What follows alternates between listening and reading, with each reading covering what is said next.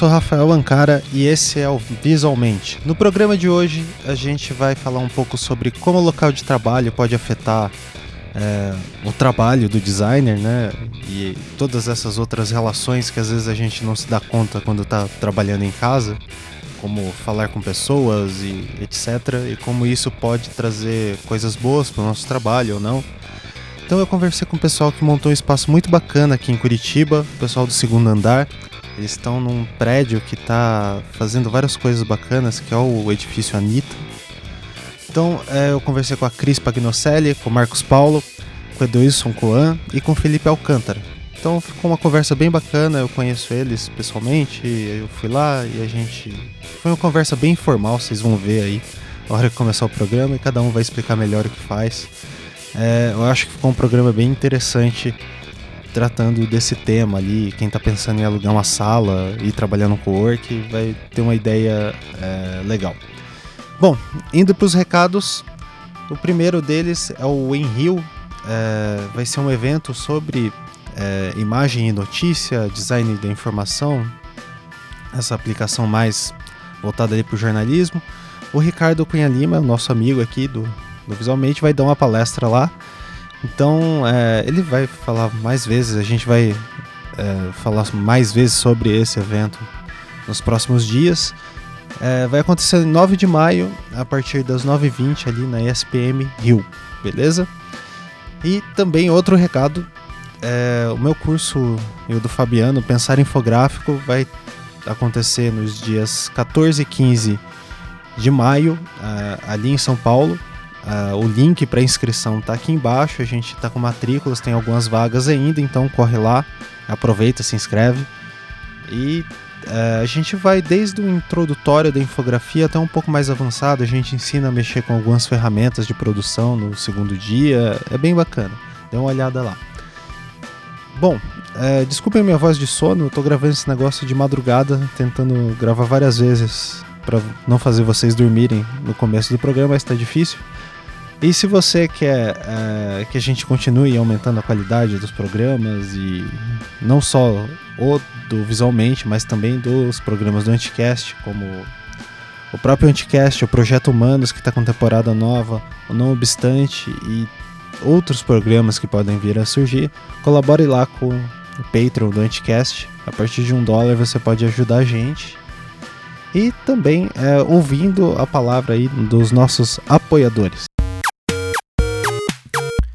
A proposta de ensino do IED tem raízes lá nos anos 60, na Itália, com a ideia de oferecer ensino de qualidade aliado à experiência profissional. Eles têm uma pré-graduação em Design 1.0, tem cursos intensivos de pesquisa de tendências, design de moda, de interiores, de mobiliário, gráfico, pós-graduações em marketing, comunicação e moda, projetos digitais, design total, design de interiores e design editorial. Você pode conferir tudo o que eles têm para oferecer lá no site edhill.com.br. Saber é saber fazer.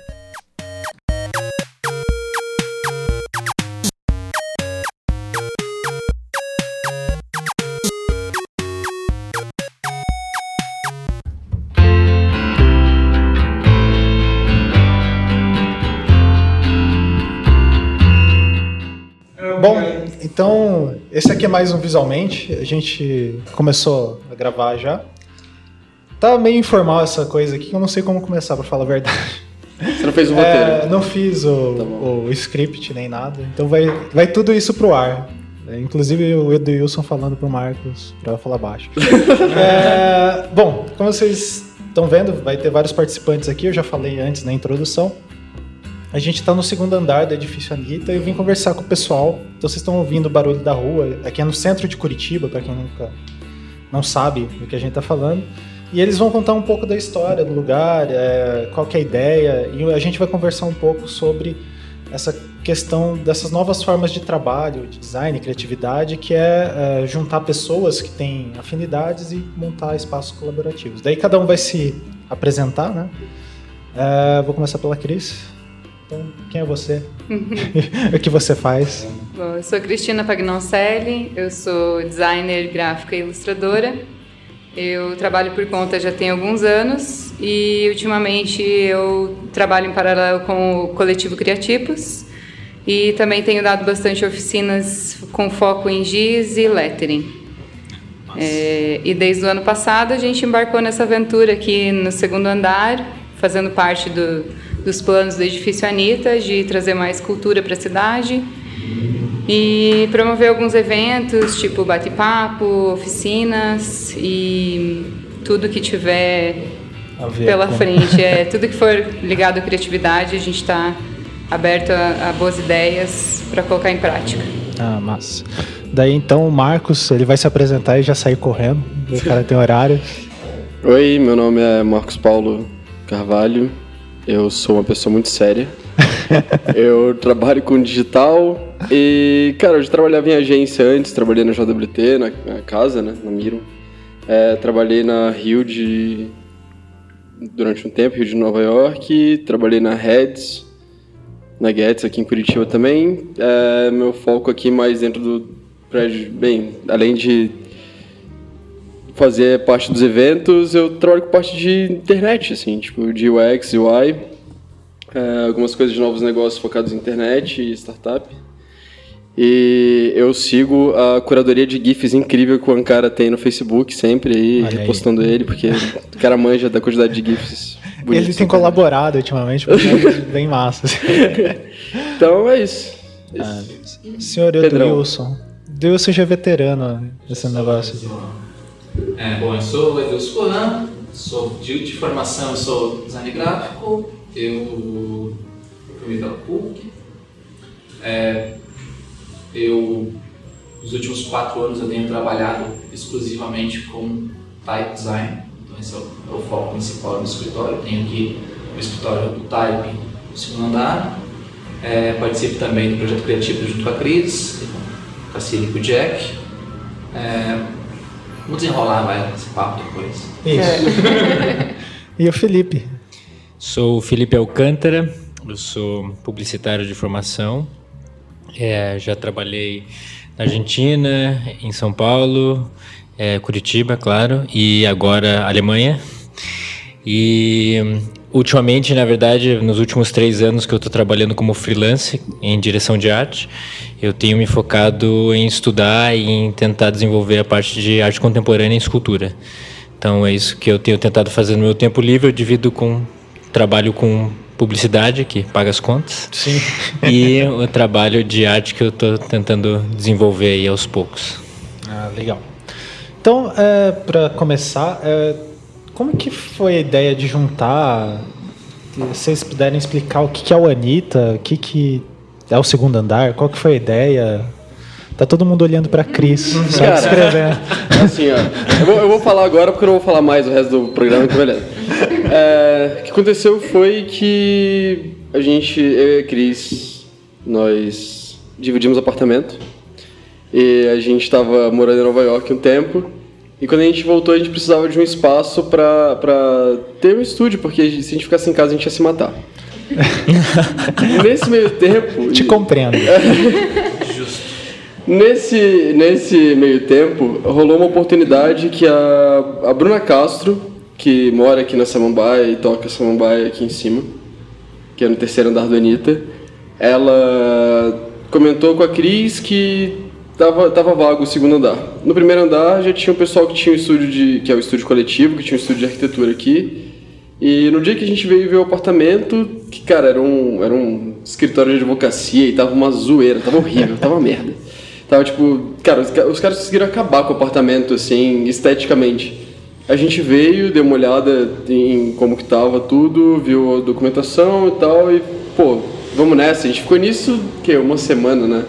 Olhando e pensando e fazendo conta e falando com os meus sogros que já trabalharam com imóveis, assim, e analisando se valia a pena. No final, a gente falou com, com o Du, falou com o Felipe, eles entraram nessa com a gente, beleza. E a gente veio pro segundo andar, é, logo no início já rolou, no, no, primeiro encontro, antes mesmo da gente entrar no segundo andar, já começou uma conversa de vamos fazer coisas legais pela cidade. Surgiu a história do Natal da Anitta e em, sei lá, menos de um mês, sei lá, um mês e meio, a gente fez o Natal do Anitta nos três andares com sei lá quantas pessoas e isso os três andares juntos, né? Então, pelo menos para mim, o Anitta é um espaço de troca e colaboração de várias coisas, assim. Não necessariamente só de trabalho, mas de ideias e de fomentação de coisas legais. É, de lá pra cá, final de outubro até agora, a gente fez, sei lá, uma exposição, já fez umas duas festas assim, tipo, festinhas pequenas, abertas, só pra galera vir conhecer o espaço e sei lá, ver que. Ficar bem louco. Fica... É, algumas pessoas sim. Eu não trabalho com esse tipo de coisa. É... Ele falou no começo que ele era uma pessoa séria. então Eu sou uma é- pessoa muito séria, cara. É, e aí. É, é isso, cara. O, o, o edifício está se transformando. Ele é um edifício histórico da década de 40, 50. E hoje em dia ele abriga pessoas talentosas e legais que estão a fim de fazer coisas diferentes pela cidade.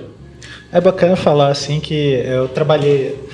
Para vocês terem noção, tipo, Curitiba não é uma cidade, é, ela não é muito grande, pensando que tem pessoas fora daqui que vão vir, né? Mas é, e o centro dela também não é muito grande. E tem alguns pontos específicos que tem uns prédios antigos, assim, da década de 50, 60.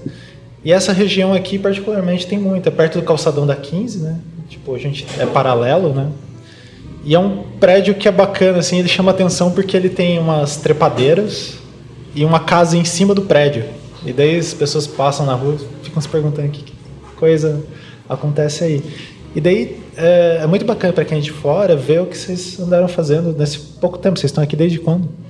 É, a gente alugou, assinou o contrato no início de outubro, mas realmente começou a funcionar acho que início de novembro, até colocar, comprar mobília, que foi tudo feito de uma forma muito barata, né? Porque a gente até ficou na dúvida se alugaria mesmo por conta é, da tal crise, né, do mercado, Sim. como que estava a situação, mas no fim, quando o Du e o Felipe toparam, a gente sabia que ia dar conta de pagar o aluguel. Nós temos quatro salas, cada um tem o seu escritório e duas salas que a gente costuma fazer os eventos. Então, uma que é a maior e abriga a minha oficina de giz, e nós também estamos alugando ela para outras oficinas. Inclusive, no final de março vai ter oficina de é, caligrafia com o Jackson Alves. Então, estamos planejando outras oficinas também durante o ano. Mas tendo esse espaço bacana que tem é, é meio coringa para a gente poder é, fazer vários tipos de evento e também cinema. A gente tem passado filmes e tem até um projeto bacana do Felipe que começou há pouco tempo, que é para discutir livros e filmes. Então, é, nós estamos começando muita coisa, né? Se tudo começou em novembro, a gente já fez um Natal que deu o que falar. Para 2016 a gente está com muitos planos e ainda colocando em prática a base deles para então fazer acontecer. E o que vocês falaram do Natal, o Marcos falou uma vez, uhum. é, daí você estava comentando, o que, que foi esse Natal aí? Vai estar no link. É, vai no link. A Bruna teve uma ideia junto com o Xien ou o Jihad do Primeiro Andar. O Primeiro Andar é um estúdio coletivo, é, estúdio coletivo é um, é um grupo de arquitetos e eles chegaram aqui antes da gente ocupar o segundo andar, acho que uns dois ou três meses antes. E acho que a gente veio para completar e dar uma força para conseguir movimentar os três andares. Então, para o Natal, o que a gente queria? Trazer pessoas diferentes, não só do nosso meio de amizades ou do design gráfico ou da, da parte criativa, mas trazer pessoas da vizinhança e outras pessoas que simplesmente quisessem curtir música local e fazer parte de um, um evento cultural. Então, para o Natal, a gente organizou dois dias de pré-evento, que as pessoas teriam acesso ao prédio pagando apenas 15 reais, mas poderia estar no primeiro, segundo ou terceiro andar onde estava rolando bate-papo, oficina e filme. É, então, uma programação mais light para quem quisesse simplesmente vir, conhecer o espaço e, e curtir Esqueceram de Mim, como uma forma nostálgica de lembrar o Natal. E é, eu fiz uma oficina de Natal feito à mão, é, chamando atenção para que acho que a gente se voltou muito para uma indústria muito consumista e que o Natal não precisa de um presente caro para fazer sentido, né? Então, reaproximar as pessoas através de um presente personalizado e algo que você pode reciclar com o que você tem em casa. Tivemos bate-papos sobre ocupação da cidade, sobre economia criativa e a gente até não esperava tanta resposta do público, mas veio um público bem diversificado, foi bem bacana. E esses dois dias serviram para a gente juntar uma graninha e patrocinar o terceiro dia, que foi uma quinta-feira, onde Léo Fressato, do Gomide e a banda Simonami tocaram das janelas do segundo andar, voltadas para a pracinha. E, ao que parece, entre 500 e 600 pessoas vieram prestigiar. Que massa. E foi bem bacana. É legal que aqui é perto do Palácio Avenida, que é onde tem as crianças que ficam cantando na, na janela, assim, daí parecia uma, uma versão alternativa. É, assim. Inclusive saiu uma reportagem no, na RPC que eles falaram o Natal lá do B de Curitiba, é, que surgiu o primeiro concorrente do HS, é, HSBC? É, HSBC. Palácio Avenida. É, Palácio Avenida. É, sendo no, o nosso Sim. evento. E a gente planeja fazer para esse ano também uma movimentação diferente também. Foi até legal, né? Porque a Bruna comentou que na época que estava organizando o evento, eles iam fazer até um ensaio, que não ia ser o, o final, mas eles iam fazer um ensaio e eles até é, desistiram de fazer aquele dia para Pra, o pra nosso deixar- evento. Que legal. Foi bem legal isso. das bandas é, tocando no- por mais ou menos uma hora, uma hora e meia, no final teve um coral Improvisado. Improvisado. De pessoas que se inscreveram. É, as Que pessoas legal. se- se inscreveram e puderam participar de um coral nada ensaiado e cantaram duas músicas na janela. Então foi mais ou menos essa a graça da ideia. Assim, ninguém sabia cantar nada, mas foi muito, Sim. muito legal o resultado final. É, Não. das pessoas poderem fazer parte de algo, né? se É, e, é, e é bacana porque às vezes a gente meio que reclama que as coisas acontecem em Curitiba e a gente não fica sabendo, ou então que não vê. E aqui, como é bem centro, você tá passando, você vê, pô, tá acontecendo. Uhum. Tá, e de tudo isso que vocês falaram, assim, é, o que, que tem a ver essa relação do design, ou então da criatividade, ou direção de arte, que nem o Felipe, a parte mais artística, pelo que eu saquei que você trabalha, né? É, é o que eu tô tentando, Tá tentando. procurando aí, tá? É, como que isso, assim, no trabalho pessoal de vocês, o fato de estar vocês reunidos aqui ajuda? Tipo, Eu acho ou- que eu, eu principalmente eu, eu não sei, eu trabalho em, casa já fazem, é, como freelancer já fazem é, seis, sete anos. E acho que a principal o principal motivo que me fez voltar para trabalhar é, com pessoas e, e conseguir é a troca de ideias. Então eu consegui sair, trabalhar no escritório de design e você sempre tem aquele, mesmo que seja um feedback, uma, uma conversa paralela de um amigo teu passando por trás, você tem um, como trocar é, uma informação rápida do trabalho que você está fazendo, é, ter um, se alimentar de alguma forma. Então é, é muito fácil. Tipo, depois de quatro anos, cinco anos trabalhando em casa, quando eu cheguei aqui, você vê tipo, três meses, quatro meses, você já tem tipo milhões de ideias novas, você sabe, tipo, você tem um, um contato. Eu perdi muito trabalhando em casa, é, contato com fornecedores profissionais de outras áreas. Então eu Já não trabalho tava quase nem sabendo como falar, mas né? Eu não, é, eu trabalho com tipografia, mas eu não sei quem faça um site, sabe? Uhum. Eu não sei quem faça é, mídias, mídias sociais ou é, é, quem que imprime, qual fornecedor vocês usam para isso. Então, tipo, aqui você tem uma troca muito, muito rica nisso. É, você já acaba conhecendo arquitetos embaixo, você já tem um, um outro mundo que você já começa a pensar. Então, acho que a ideia é justamente essa, assim, é conseguir trocar essa experiência e, e- e E até um negócio que você me falou uma vez é essa questão de, tipo, você ficar fora é, é muito é muito engraçado. Você trabalha muito para fora, né? Tipo, o teu trabalho é muito 100%. específico, né?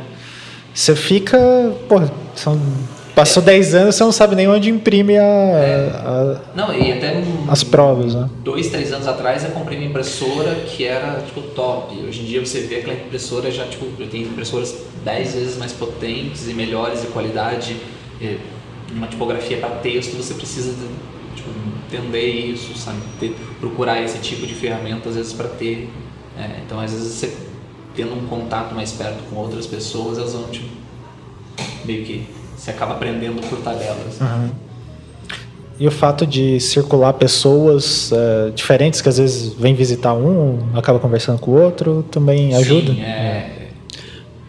Acho que, acho que não, acho que o legal também que o, que o Dilson estava falando é esse lance da convivência mesmo, porque para quem trabalha como autônomo já faz um tempo, a gente acaba sentindo falta até do, do movimento de, da, da troca de ideia, de assim além de ter a convivência mesmo, mas a, até influência, porque inevitavelmente quando a gente está é, trabalhando com pessoas no dia a dia, a gente acaba absorvendo alguma coisa Sim. de alguma maneira, por, por, menor que seja, e isso acaba dando até um corpo e uma personalidade para o trabalho que você está desenvolvendo, ou mesmo tirar dúvida, né? Por exemplo, hoje o Edilson estava me ensinando é, como fazer uma, uma fonte, né, que eu tinha uma ideia e assim, é uma coisa que provavelmente se eu estivesse trabalhando em algum outro lugar, ou se fosse fazer um curso, o contato seria muito diferente. É, você não ia É muito mais aberto né? é, e existe uma, uma camaradagem e uma influência muito legal, assim. E acho que a ideia até do prédio é mais interessante que ela passa um pouco do que você, a gente fica muito fechado na questão de design, assim, acho que é Hoje eu o Felipe a gente estava comentando sobre séries. Então, tipo, essa acho que você consegue tipo, ter uma, uma noção geral. Assim, às vezes acontecem eventos na, na casa Samambaia, na, na casa da Bruna, que tipo, você fica, nossa, que legal que isso acontecendo em Curitiba. Às vezes você está é. entrando em casa você não saberia que isso está acontecendo. Então, Ou então até você está é. em casa, putz, eu tenho que ir até lá, é. não sei o que. Mas o que eu acho que é bacana, assim, que a gente está tentando, acho que aí vai o prédio todo, assim, que está tentando fazer, porque existe uma comunicação legal. Acho que isso também foi uma coisa que a gente deu muito sorte de todos os andares estarem com a mesma proposta, com, com, com também com motivação para desenvolver essas coisas. É que, pelo menos para mim, é um espaço para mim que que eu sentia falta, principalmente em Curitiba, é que é um lugar de experimentar coisas, uhum. de, ter, de ter um espaço físico, mas também de diálogo onde a gente pode testar. Às vezes tem alguns projetos que de repente não vão tão para frente ou vão dar certo durante um ano, outro não vai, mas a gente pode, a gente tem a liberdade para fazer isso, coisa que eu acho que pelo menos quando eu trabalhava para alguém era mais restrito esse tipo de coisa. Ou mesmo quando você vai num coworking, você vai ter que se moldar a certas regras. Então, é porque de uma certa forma é no espaço aqui, vocês têm uma organização, né? Porque tem que estar no nome de alguém, tudo. Uhum. Que nem a Cris estava falando que ela alugou as coisas. Mas é, tem a questão de, por exemplo, no coworking é uma empresa, você só alugou um espacinho é, lá. É, é, você tem a sua baia. Respeita isso. E é engraçado. O cafezinho ali, mas. é, eu trabalhei nos últimos uh, dois anos e meio em casa, assim, e realmente eu tava querendo pular pela janela algumas horas, assim que é muito. Que nem o Edilson estava falando, me reconheço muito, assim. É, é, tem hora que é bacana, é legal pra caramba, porque você, porra, você levanta do quarto de cueca mesmo, você pode ir pro teu escritório e continuar trabalhando. 15 segundos. É, 15 segundos. Você não, não chega atrasado nunca. Teus bichos, que nem eu tenho gato, eles ficam circulando lá, só que começa a gerar vários problemas, né? Daí, o primeiro meu era não ter hora para trabalhar e a hora que eu via eu trabalhava 24 horas, né? O fato é, de ter um espaço. 15 minutos. É, também. É. Senti isso também trabalhando em casa, que eu acabava muitas vezes também tendo tanta coisa para fazer e resolver em casa que eu, o trabalho acabava atrasando, eu começava mais tarde, depois eu terminava mais tarde, aí de repente eu estava cansada. Na hora de dormir eu estava com a cabeça cheia, não conseguia, não conseguia dormir direito. Então, eu trabalho também por conta desde 2009 e foi quando eu saí de agência e na época eu achei que foi maravilhoso, mas depois de um tempo sozinho eu senti que aquela troca que eu tinha em agência fazia falta. É. Então eu comecei a trabalhar em coworking ou alugar uma sala em algum lugar. E assim que a gente voltou de Nova York, estava claro que não dava para ficar trabalhando Bem só em casa. Eu acho que é legal assim você ter a escolha de ah, hoje eu não vou trabalhar no segundo andar, mas vou, hoje eu vou trabalhar em casa. E ter um lugar para ir e pessoas para ver é com certeza inspirador. Sim, e é engraçado. É, antes, eu lembro que a primeira vez que eu tive vontade de conversar contigo foi uma vez que eu fui, eu comprei o, para quem não sabe, o Marcos ele tem uma, várias bandas, né? Uhum. Mas uma que eu gosto muito é o Beyond Frequency. Eu já esqueci o nome. E eu comprei, sei lá, um disco dele, assim, daí eu fui buscar e daí vocês trabalhavam, já, vocês tinham alugado um espaço Isso. junto com, na a época, Caixa Filosofal. Caixa Filosofal. Eles tinham um espaço, a gente alugou por né, um período temporário Mas foi muito bom também por estar em contato principalmente com o Juarez, uhum. Juarez Zaleski. É, o Du já conhecia ele também. Ele é um cara incrivelmente criativo, não tem medo de compartilhar ideias, então foi bem inspirador também, né, nesses três, quatro meses que a gente ficou junto com a Caixa Filosofal, também foi outros contatos que a gente fez, foi outro, outra forma de se inspirar. E aí, depois, né, outra fase, segundo andar. Depois, mas vocês já. Sabe? É, o que vai vir, né? É. Vocês já tiveram experiências ruins de. Ah, sei lá, Pegou um, com um cara, fez um sócio, aquele esquema bem firme. Vou alugar uma sala aqui no Tijucas, que é aqui na frente, que é um prédio comercial antigo, todo mundo aluga uma sala. E não dá certo, isso ser uma experiência traumática ou não, até o momento não tinha rolado? Não, eu já tive um outro escritório de design, mas eu saí só por, pela questão de, de querer largar o design gráfico e trabalhar com type design, mas não por, meu, meu escritório estava indo bem, mas acho que foi um, um passo profissional, daí eu não não tinha mais interesse em uhum. continuar naquilo. Assim. Vocês acham que esse esquema de firma, é, tipo, firma leia-se, que nem eu falei, escritório, horário, tá horário do, no design ele é tipo meio problemático, não parece que ele não conversa com o jeito que a gente trabalha? Eu, eu acho que assim, depende muito do perfil, porque uhum. tem gente que prefere ter uma rotina, prefere chegar com um trabalho, com um horário, com um período de entrega, prefere ter essa organização ou que alguém faça essa organização. Acho que a gente que acredito aqui do, do prédio em si, a gente gosta de experimentar mais coisas, a gente gosta de entrar em contato com gente que tem outra cultura, que tem outra maneira de pensar, é, para a gente poder evoluir o nosso, nosso próprio trabalho e ter essa, essa, essa convivência, que eu acho que é o, é o mais legal. E então assim, eu não eu não abomino nem nada, assim, eu já passei, mas eu acho que é uma questão também de você conhecer a forma como você trabalha, porque muita gente fala assim: "Ah, pô, que legal, você trabalha, você tem teu horário". Eu falei: "Beleza, eu tenho um horário, mas tudo que eu produzo é de acordo com o tempo e a, e a energia que eu coloco". Então assim, se eu também tô de boa, hum, talvez não aconteça nada, possa até dar sorte, mas então eu acho que depende muito da tua maturidade com o teu trabalho. É, então eu não acho que assim que seja ruim, eu acho que são formas diferentes, mas eu acho que para um trabalho é, mais contemporâneo, mais de vanguarda, precisa um pouco desse desapego, mas você precisa se compreender muito bem para poder se disciplinar com o teu tempo e como é, você funciona. Eu acho que a disciplina é muito importante. Às vezes a gente acha que não, que trabalhar sozinho é super fácil, não. Hum. Você tem que ter, estipular uma rotina. Eu acho que ter um estúdio ou uma sala que você alugue ou uma baia num coworking te faz prever horários, né? Então, tal hora eu vou estar lá trabalhando e aí tal hora eu vou para casa e não vou mais trabalhar. Uhum. Então, eu achei que para mim melhorou muito, assim, questão de é, produtividade e não misturar tantas coisas, até dormir melhor. É, o Ederson tá olhando assim, nossa, que não, eu não que consigo. Eu não consigo. Não, é, eu tenho um problema. mas, mas eu passei muito por isso, né? De não conseguir lidar com o tempo que eu tinha, não dar tempo de fazer as coisas. E aí, claro que hoje em dia eu ainda passo por essas situações, mas a gente tenta. Mas bem menos, né? Parece que. Exatamente. É, a gente tem que saber se tem tentar, tem que se entender, assim. Eu, eu, é, eu entendo que eu não, é, eu não, eu não, eu me entendo que eu não trabalho de manhã.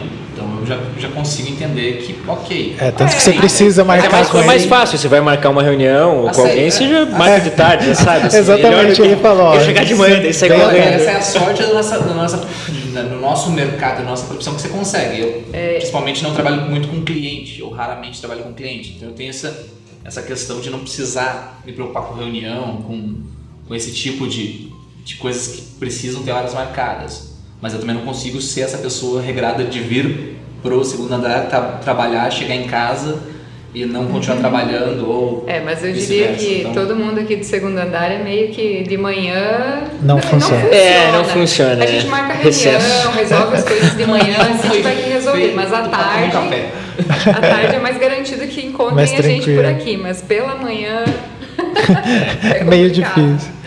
Não mas é, é bacana também que daí é, até pela circulação das pessoas né? Tipo você sabe que vai vir tem um momento.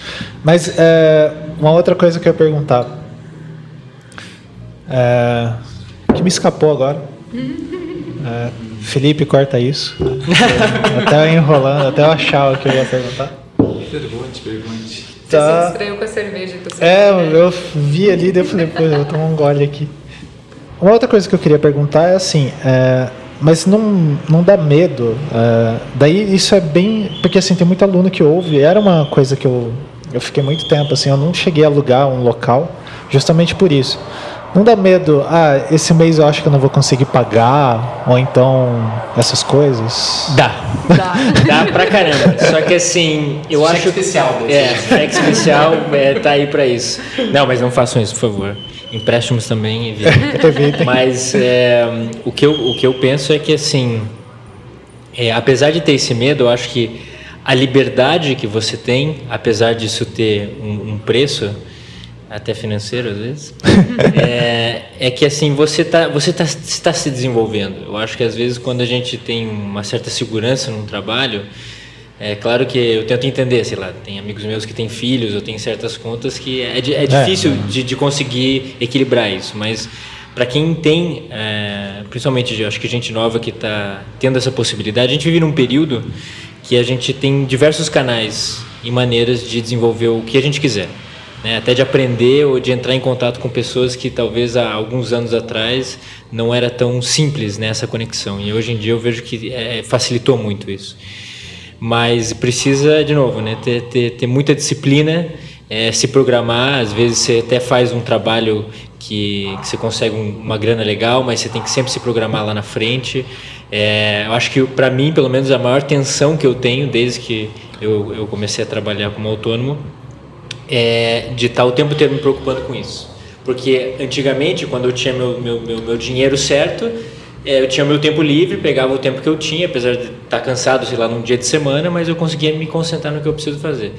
E, e agora eu sinto que, assim, por mais que eu tenha mais tempo e possa organizar isso da maneira como eu quero, eu estou o tempo inteiro preocupado. Ó, vai dar, vai dar, vou dar conta esse mês? Quantos, quantas horas eu preciso trabalhar para conseguir o mínimo, ou para mesmo investir no trabalho que, que, eu, que eu tenho, quero desfrutar. Uhum. E até o independente não pode soar como sem planejamento, né? É. Porque, é, tipo, tem muito planejamento. Eu, é, muito planejamento. É, que é quando, quando eu decidi realmente, eu disse, não, quero realmente largar o escritório de design, vou trabalhar só com tipografia. Eu sabia que eu tinha guardado dinheiro para seis meses de, de do que vier. Do que viesse achei que não precisaria e chegou no limite. Assim, então teve, eu tive que mudar foco de, de lançamento de novas tipografias, fazer trabalhos mais curtos porque não estava entrando grana. Então você uhum. tem que moldando. Só que como é um negócio teu, uma ideia tua, eu acho que é, é muito mais fácil você desprender mais energia e fazer acontecer. Então, Sim. É, é e, essa, e, essa linha, assim. e é voluntário também, uma coisa que é mais orgânica e vejo que assim é, é um incentivo para você você desenvolver porque assim eu acho que até o trabalho não sei se se você diz até foi mal eu te cortei né velho? É, pode cortar. É que hum, o trabalho também quando ele tem esse tempo de maturação eu acho que ele, ele, ele ganha um corpo diferente assim. Você, você acho que quando você trabalha como autônomo pelo menos você acaba se acostumando a atrasar sempre o trabalho. Você tem um prazo na cabeça e quando você vê o dinheiro é, não dá, já... o tempo não dá, você tem que se dedicar a outra coisa que você não, de repente não está tanto afim. Mas o legal é que ele vai incorporando o trabalho e de repente quando você vê, sei lá, um projeto que você achou que ia levar seis meses, levou dois anos, mas está muito nasceu, mais, sim, muito, muito mais, mais interessante, estruturado. é mais estruturado. E como que, de novo sempre puxando porque eu acho que o mais interessante desse lance é a convivência, né? Aqui. É, vocês chegam a trabalhar juntos, tipo, sei lá, passam uma coisa para o outro, ou alguns trabalhos específicos vocês trabalham juntos ou não? Ah, fecha a porta aí, se fode, não me enche o saco. Volta e meia aparece um projeto ou outro que tem como a gente trabalhar em, em parceria, né? Uhum. É, principalmente eu e o Du, a gente vem trabalhando através do Criatipos desde 2013, né?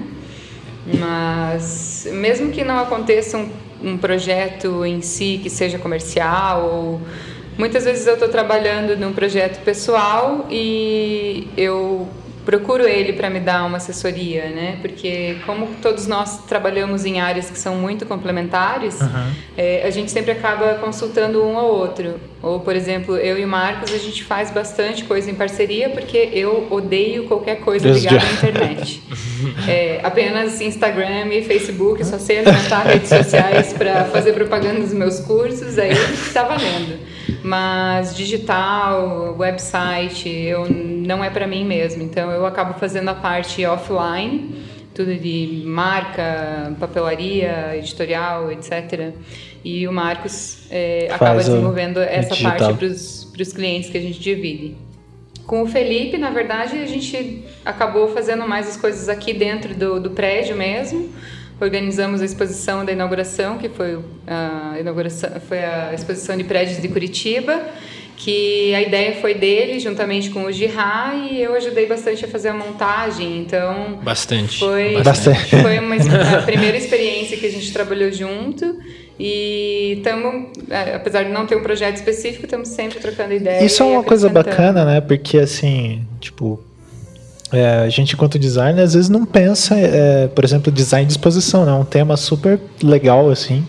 Uhum. E a gente, ah, a gente fica falando, ah, teve exposição de não sei o que, por que a gente não monta uma, né? E isso foi uma iniciativa muito bacana. É, o jeito que a exposição foi montada, já aproveitando o trabalho que a Christian desenvolve em cima do giz, então toda, como o espaço é nosso, poder pintar a parede e, ok, pinta na parede, desenhe giz. Isso, eu vou colocar o, link aqui, as é, fotos.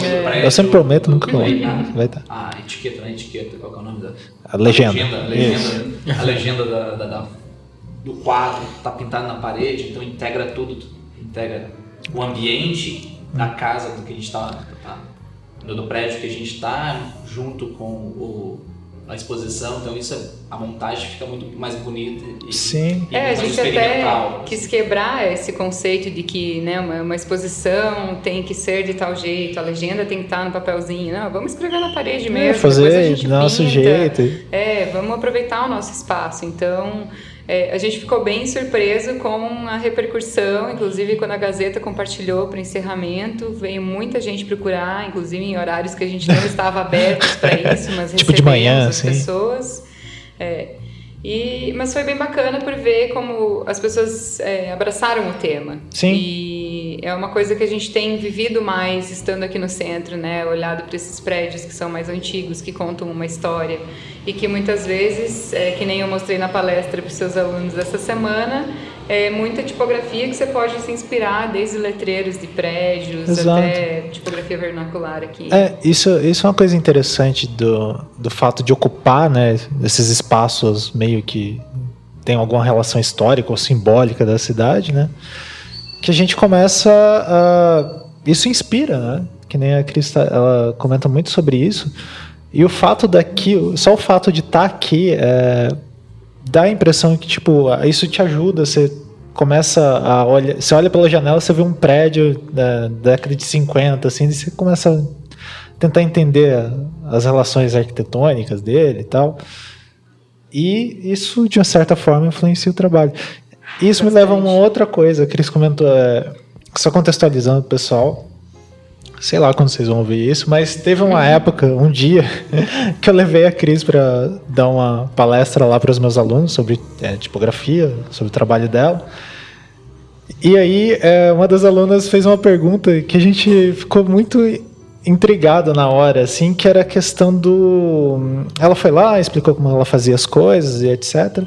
E daí ela, ah, você não tem medo de ficar compartilhando essas coisas, o jeito que você faz as coisas para as outras pessoas e elas roubarem o seu trabalho? E daí a gente ficou pensando assim, mas não é essa o lance, né? Compartilhar, né? E daí eu queria. É, isso me parece assim que é uma coisa de todos vocês assim o Felipe eu conheço menos mas uh, do, Wilson e da, da Cris e até um pouco do Marcos que é uma coisa que vocês têm de uh, vocês não fazem vocês trabalham de forma individual coletiva talvez igual o segundo andar é, como o segundo andar né? Mas parece que é tudo muito para fora é muito aberto vocês estão sempre é, convidando o pessoal para vir aqui para conhecer que, que vocês acham dessa questão do compartilhamento de conhecimento, essas coisas?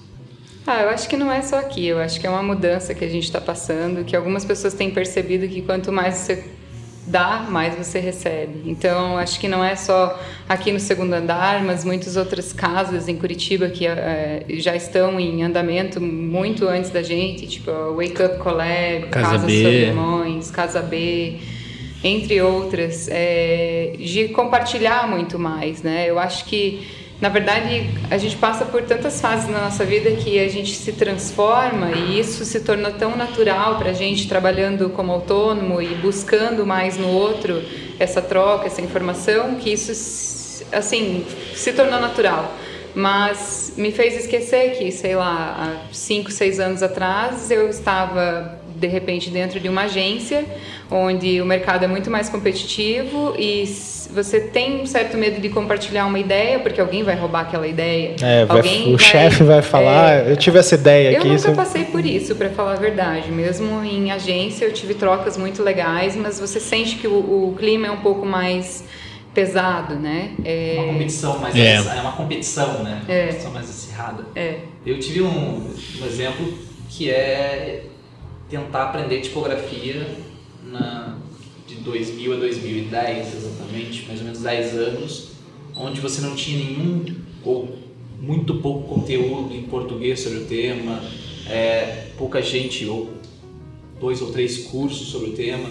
Então eu passei um, um período muito longo tentando entender o que, que era exatamente isso, como, como se trabalhar com isso, se era possível você é, viver trabalhando só com isso no Brasil. É que tinha pouca gente também que fazia isso profissionalmente, né? fazendo, é, então, mas assim, a, a partir do momento que eu, ah, eu ministro cursos também, agora menos, mas é, no passado eu, eu ministrei alguns cursos de software até, de, de produção de tipografia.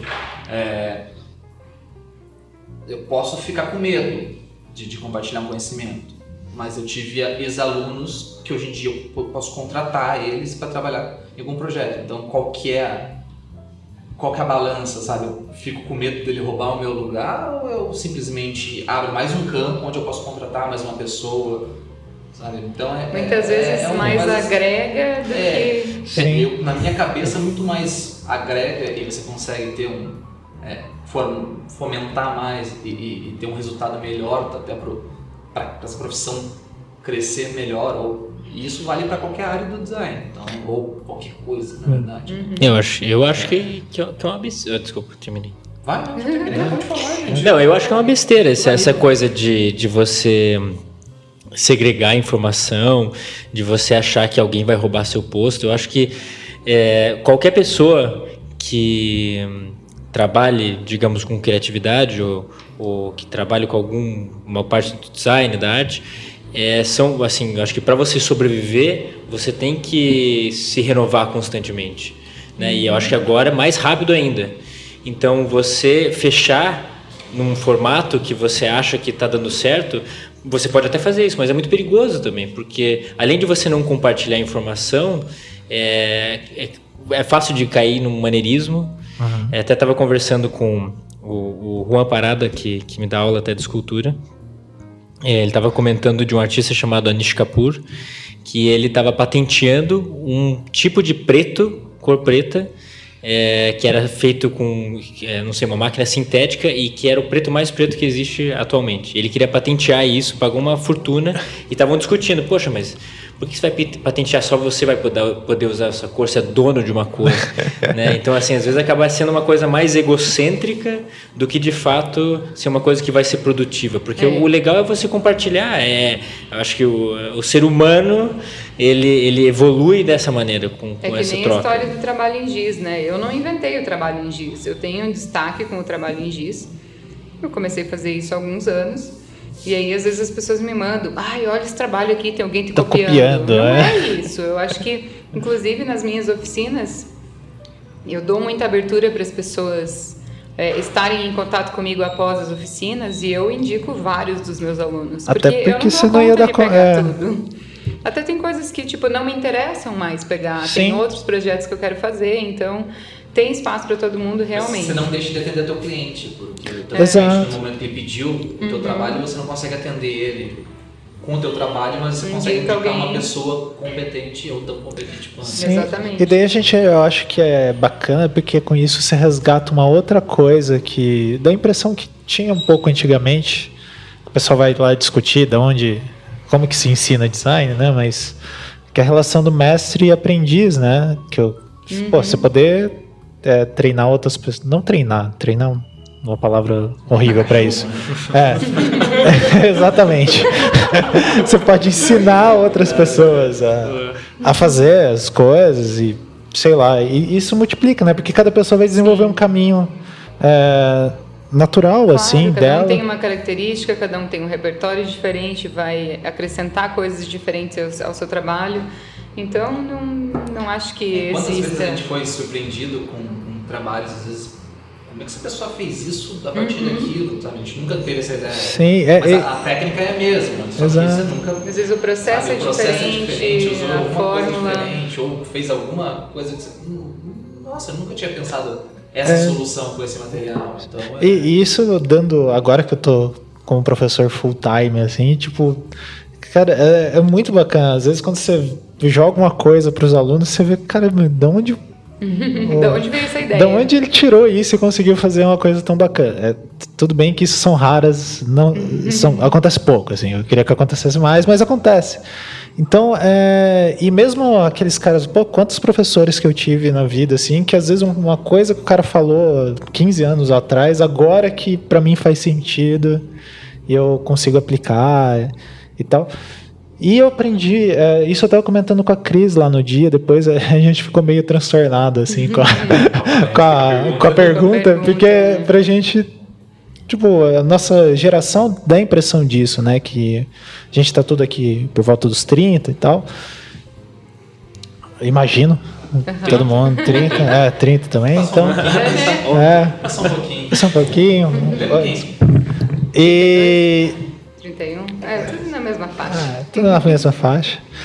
E aí a gente. Parece que a nossa geração meio que ficou brigando assim para ter conhecimento, achar, procurar conhecimento. E compartilhou muito né, com os pares e tal. E parece que a, as outras gerações viviam momentos mais difíceis que é, se retraía e a gente tem um. Só que, acho, é, acho, acho que isso deve ser um pouco diferente, sim, claro. Eu converso algumas coisas com os meus pais e com os meus avós para tentar ter uma noção, mas o que eu acho bacana, pelo menos da, da nossa geração, é, anos 80, talvez até anos 90, é que a gente pegou essa transição né? É meio que quase até uma revolução industrial contemporânea desse é, analógico revolução da informação. digital, de, de até estava falando com, com o Edilson dessa questão da informação mesmo, né? Porque é, eu vejo que na década passada a gente estava absorvendo tudo que, que, que, os meios digitais davam de informação. Agora a gente está tendo que filtrar tudo isso aí. Isso. Então acho bacana porque a gente tem uma certa noção, né, do, do da coisa do sofrer. e agora se tem excesso, né? Filtrar. É, muita informação. Mas eu acho que no fim, para todo mundo, é, é, meio parecido quando você está na faculdade. Eles meio que criam pessoas para entrar num mercado. Mercado de trabalho. É. Então é por isso que talvez a pergunta dela soa estranha para gente, porque eu lembro quando eu estava na faculdade era bem isso. Era, meu Deus, eu ouvia falar da Opus Múltipla e eu queria estar eu preciso lá. Preciso trabalhar lá. Né? Agência, é. E no fim eu botei na cabeça que eu ia e consegui, né? Sim, sim. Mas eu lembro que isso gerava uma certa pressão e até frustração, porque eu fiz uma entrevista e eu fiquei sabendo que outro menino foi selecionado, então no caso eu não tinha sido selecionado, mas passou ali uns três, quatro meses, surgiu outra vaga e eles me chamaram. Então eu lembro da, da, minha frustração e da pressão que eu tinha de, cara, eu preciso ser melhor, eu preciso fazer mais, porque eu preciso estar nessa empresa, né? Então, acho que existe naturalmente essa competição, essa pressão até individual de você querer ser melhor e muitas vezes isso gera uma competição, né? É, e daí a gente acaba entrando numa lógica meio que é, atrapalha uhum de certa forma, o nosso trabalho, né? Porque Sim. você fica. Não, tendo... ser bom, por que, que eu quero ser bom? É, pra quê, né? exatamente. e ser é bom. Uma pressão da sociedade. É, e qual que é a né? associação né? entre ser bom e você ficar satisfeito com o que você faz? É, Parece que. Naquele padrão, naquele é. momento, né? Pra, que, é, pra aquelas objetivo. pessoas, aquele objetivo, é. Então é uma coisa meio. Eu sempre fui contra, por exemplo. Nunca, nunca trabalhei em agência de publicidade. Trabalhei em. Sorte sua. Sorte, sorte sua. Desculpa aí, gente. Mas se bem que escritório Não, de eu tive- design. Na verdade, eu tive um escritório, uma, ah, eu trabalho numa agência, mas não dá pra considerar muito uma agência. Mais estúdio, assim, Não, menor. não, é porque era muito ruim, velho. Não, eu trabalhei dois dias, só me demitiram lá. Mas assim, eu trabalhei nisso, é, trabalhei no escritório de design, foi, tipo, foi, mas foi muito bom também. Essa experiência foi tipo, até, até eu me questionava se eu deveria permanecer mais tempo trabalhando em outras ou até em estruturas maiores. Assim, É. eu, eu trabalhei com Erickson Straub, então eu tive, tive, tive a oportunidade de editar a revista de design por 10 edições. Sim, é uma revista bem lá importante. dentro, criar uma fonte como projeto final da faculdade, e é onde eu consegui usar o projeto final no meio comercial. Então, a gente aplicou mesmo e viu que funcionava a imprensa. Então, tipo, eu tive experiências assim. Eu sempre pensei se eu deveria ir tanto em agências maiores, porque quando eu trabalhava com ele tinha, acho que no começo eu tinha dois ou três funcionários, depois quando eu saí devia ter quatro ou cinco. Então, não era uma estrutura muito grande. Eu pensei em ou agência de publicidade para você ter esse aprender como é que funciona todo esse tanto que eu até indico para muita gente mas será que eu trabalho eu, eu saí trabalhando com freela é bom freela né falei, "Né, é Depois É, você é. tem uma experiência. mas é muito bom você entender a lógica do mercado para às vezes você quando o freela não cometeu o erro que você viu Sim, lá sim. atrás, sabe? Exatamente.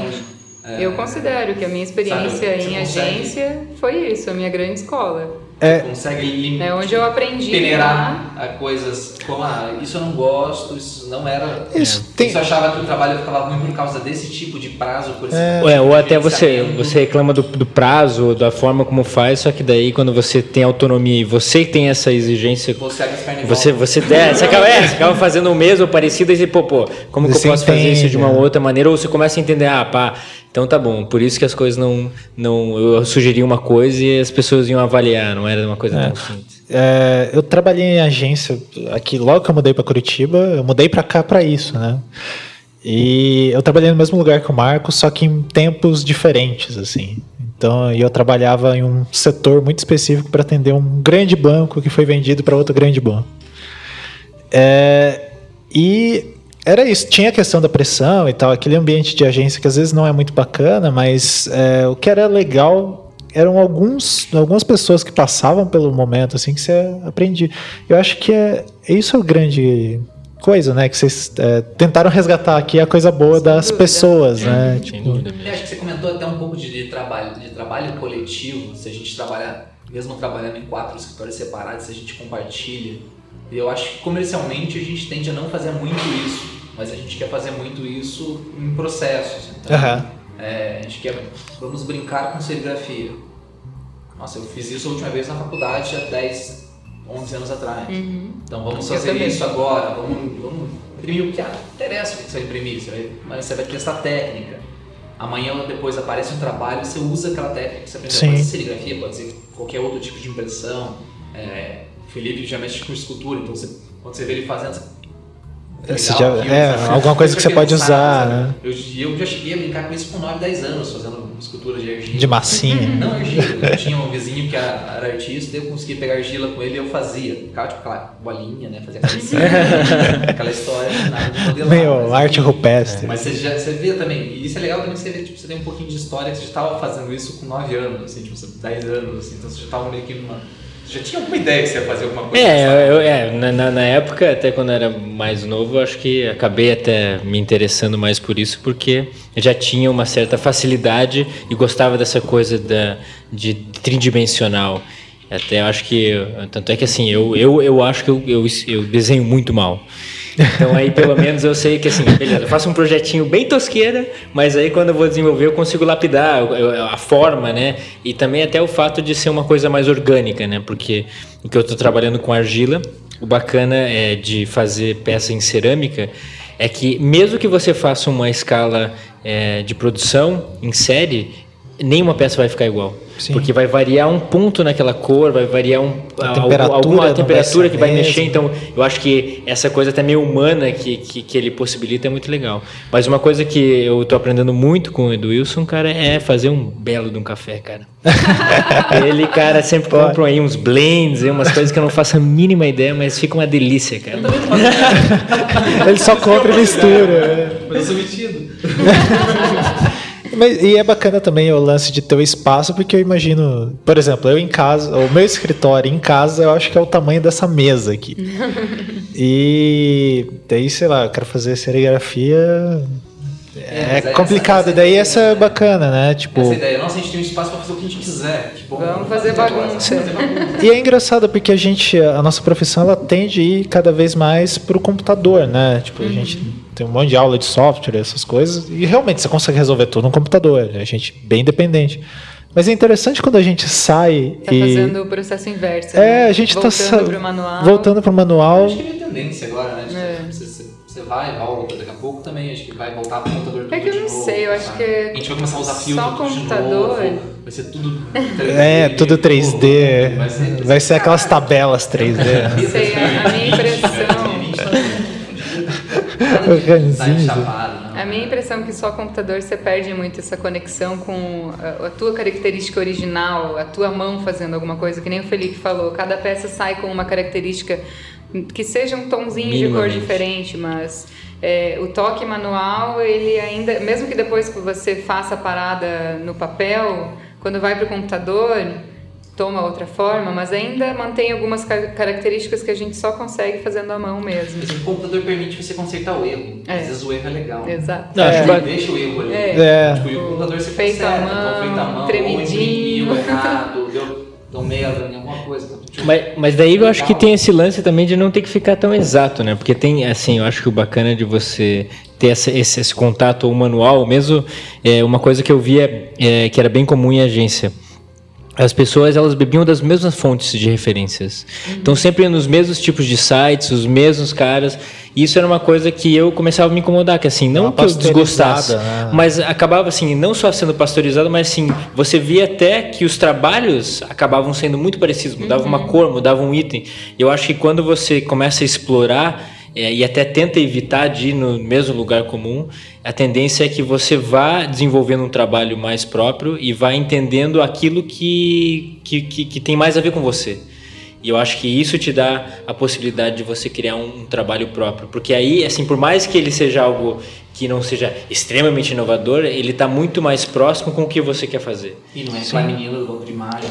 Exato. Exato. Exato. E daí, de novo, vai naquela questão de compartilhar, né? Uhum. Todo mundo bota um pouco da sua característica nisso, é, tem espaço para todos. Né? Uma técnica ou um jeito de usar uma técnica diferente, é, não, não necessariamente você esgotou todas as opções Sim. daquilo. Então, você compartilha, obviamente, vai criar uma leva de outros trabalhos que vão ser muito, muito, muito parecidos ou vão beber da mesma fonte, não vão ser tão criativos, mas você pode também se surpreender como é que aquilo foi utilizado de uma maneira é, positiva e de uma maneira você, até você se surpreende. É.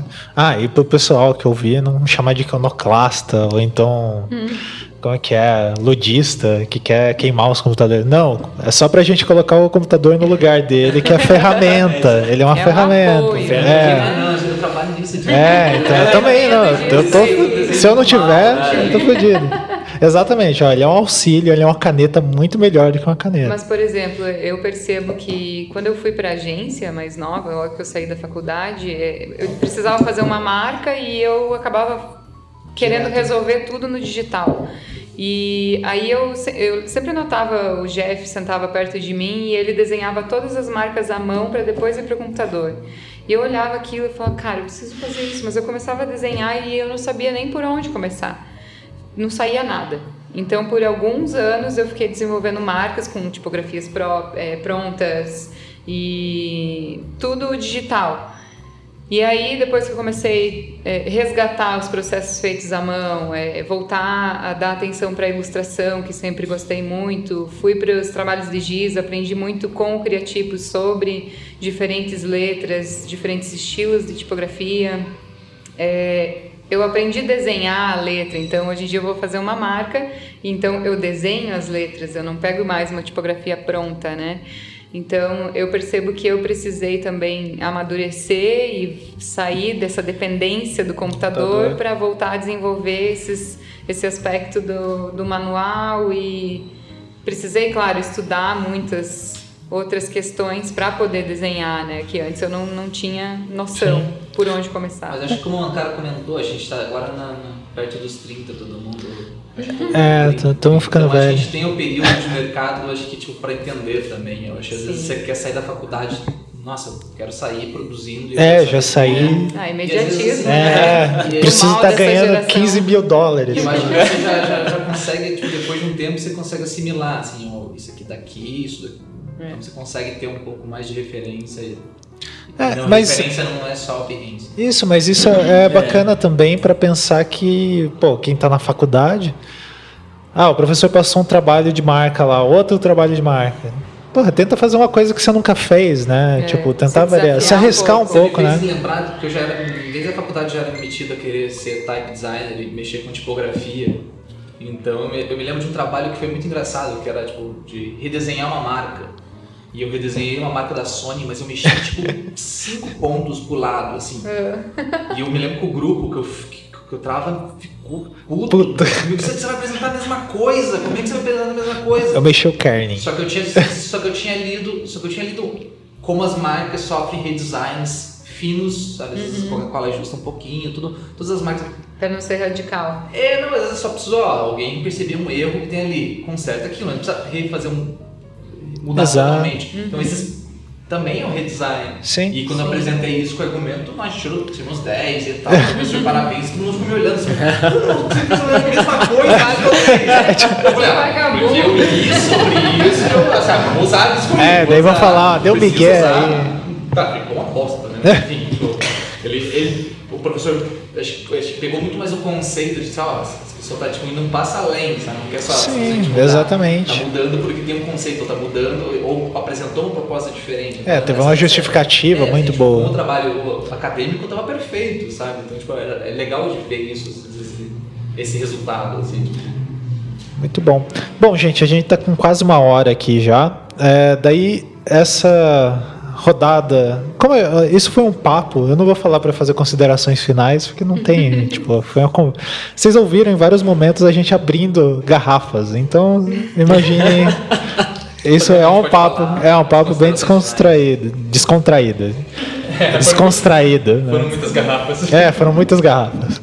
É, então eu só queria que vocês é, falassem desse uma palavrinha final aí e fizesse um jabá do trabalho de vocês, onde que pode encontrar, é, para o pessoal conhecer. Nossa. A cara do Wilson. Se tem uma coisa que o Du não gosta é fazer propaganda é, dele mesmo. Mas daí eu faço a dele, qualquer coisa. Você, você consegue ver o trabalho do, Wilson quando você acessa visualmente, que a, a, tipografia, que é a logo do visualmente, é uma tipografia dele, que eu comprei sem falar com ele. Não, mas essa parte é engraçada, porque essa tipografia foi lançada pela Dotype, que é minha empresa, mas quem fez foi o Thiago Belotti, que foi meu ex-aluno. É Olha aí. Olha aí. A prova de vir compartilhar. É... Exatamente. E o contrato hoje em dia para fazer trabalhos comigo. Já está fazendo propaganda, cara. Aí, é, já fez. Ah, é. Sutil, mas Sutil. Só sou mais malandro na hora de é. Bom, Cris, começa Bom, aí. Referência, é, meu site está totalmente desatualizado, mas enfim, é, meu estúdio é o Desfigure, é, portfólio mesmo, tá tudo no behance.net barra Desfigure. E trabalhos do Criativos, estamos no Facebook. E de resto, aqui, Edifício Anitta.